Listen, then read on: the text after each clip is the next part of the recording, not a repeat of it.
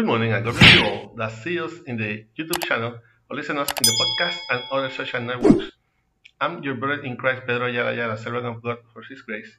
I belong to the Pentecostal Church of Restoration Holiness Love Inc., who pastors and directs our beloved pastor Maribel Núñez Molina. Our church is located at Calle Flamboyant 194, Pueblo Indio, in Canóvanas, Puerto Rico, and this is the ministry that bears my name from the school to heaven, de la escuela para el cielo. We will be using the Holy Bible app that you can get free of charge on both the Android platform and the App Store. The verse of the day is in Isaiah 12:2. Isaiah 12:2. This is the International Standard Version and reads like this. The powerfully word of God is read in the name of the Father, the Son, and the Holy Spirit. Amen. Look, God. Yes, God is my salvation. I will trust and not be afraid, for the Lord is my strength and my song, and he was become my salvation.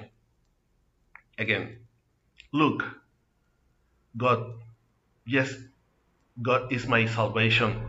I will trust and not be afraid, for the Lord is my strength and my song, and he has become my salvation. Please God, continue blessing your array blessed word.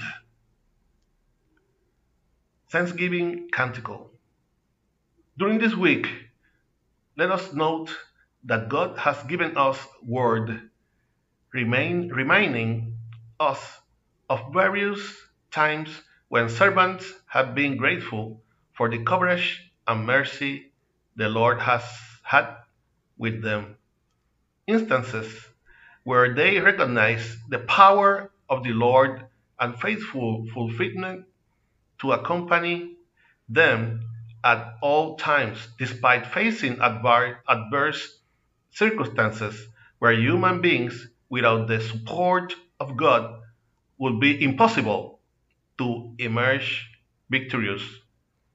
So, in this vicinity of days of celebrations, where we are willing to sing songs where messages and lyrics in nothing relate to true spirit of Christmas, we better use that ability to thank our Creator for the blessings He has been you given you and the ones that remain to be put in your hands. Thanks God for the gift of the gospel which begins precisely with the birth of Christ, the promised is Messiah. Let us be grateful for his love show, shown through his mercy by giving us one more day each morning to settle our accounts with him. Amen. I hope that this short exhortation will serve as a reflection and strength to your life in this morning that the Lord have made. For personal message to our email, ministerio de la escuela para el cielo at gmail.com. You can also get us on YouTube and listen us in the podcast on Facebook. Remember to like and share us to support this ministry.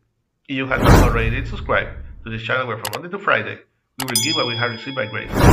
This was your brother in Christ, Pedro Ayala Ayala, servant of God for his grace, and we will be seeing each other in the next year if Christ has not come to seek us as a church yet. Hoping that our pray and prayers the come from the school to heaven, de la escuela el cielo. God bless you. Merry Christmas!